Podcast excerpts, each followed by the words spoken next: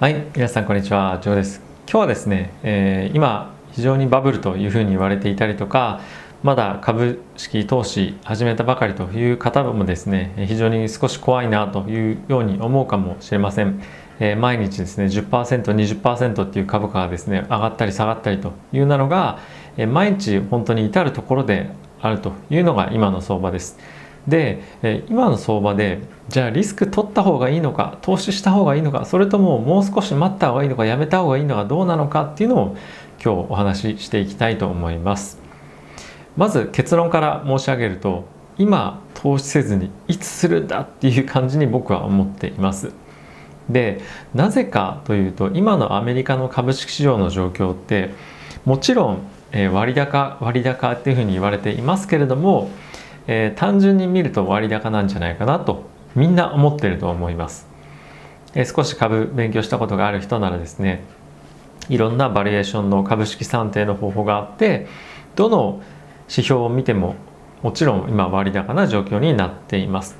でもじゃあなんでそんな状況でも買った方がいいのか今投資すべきなのかっていうのを今から話をしていきたいと思うんですけれどもまず今の世界中のアメリカだけではなくて世界中の状態っていうものはですね経済の状態っていうものはどういうものかというと実体経済としては本当に今、えー、悪い状状態にあると思っています。今後もさらに倒産が増えるかもしれませんし企業としてももっとリストラが進むんではないかなと思っています。コロナの状況もワクチンの供給が今非常に遅れていて夏ぐらいに回復してくるんではないかという予想もですね今後先延ばしになってどんどんずるずるずるずる回復が回復の見込みが遅くなっていくんではないかなと僕は思っています。で実際にコロナのワクチンをたくさんの方が接種したところでコロナの勢いっていうものは思った以上に止まらないっていう状況に僕はなっていくんではないかなと思っています。まずこの前提が一つあります。でそういうふうになっている状況で今アメリカの政府は国民に対して多くの支援金支給っていうのを今行っていますよね。でかつこれをいろんな今ロビン・フッターとかっていうふうに言われてますけれども、えー、バカにした感じでただしこれって本当に国民が受け取ってどういうふうにしてるかっていうともちろん日々の生活にも使えるようにしています。なんですがでこういった資金をですねじゃあそのまま使ってもしょうがないので、まあ、株式に投資をしてで増やしていこうということも同時に今の若い人たちは、まあ、行っているというのが現状なんではないかなと思っています。もちろん若い人だけでなくて30代40代とか若いって意味で20代ぐらいっていうふうに言ったんですがもっと僕らの同じような年代だったりとかもっと上の人も同じように今投資に対して打ち込んでいるというような状況だと思っています。でそういうふうに考えると、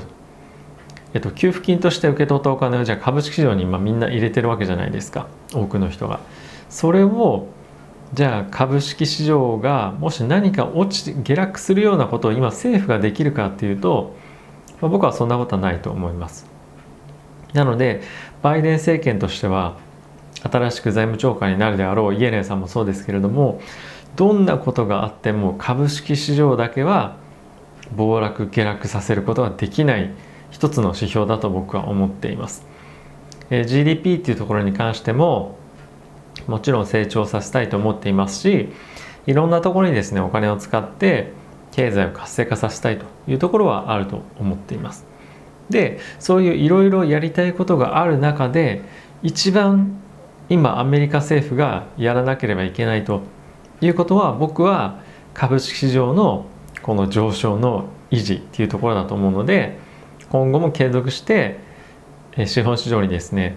お金を流していくと。債券の買い入れプログラムっていうのは縮小はしばらくできませんし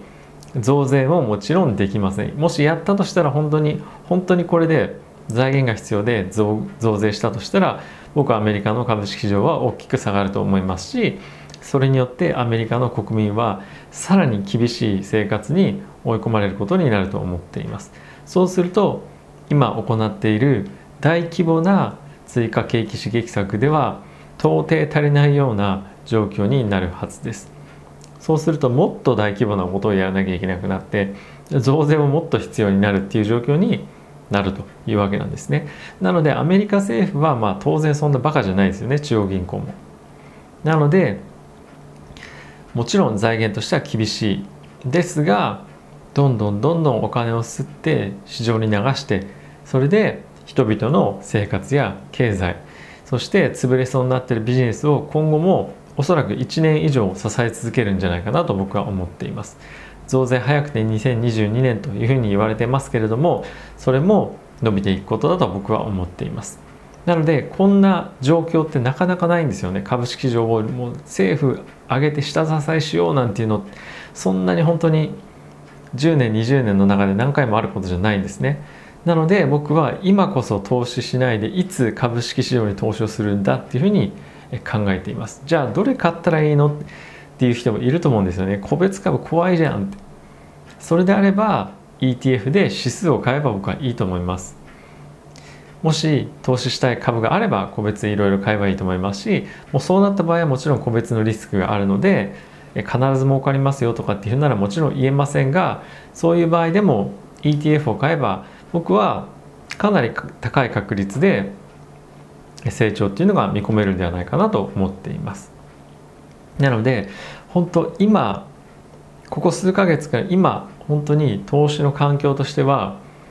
僕はかなりいい環境なんじゃないかなと思いますし今後追加景気刺激策の給付金がですねまた国民に行けばそのお金もまた株式市場に入ってくるわけなんですね。ってことはどんどんどんどん株式市場にお金の流入流入というのが今後も継続してくるというような状況が続くというわけです。で当然その勢いに乗るように投資家機関投資家も特にヘッジファンドなんかはそういった動きも掴んでもっと上昇していこうというふうになると思いますしお金が余ってる人はそういったファンドに投資して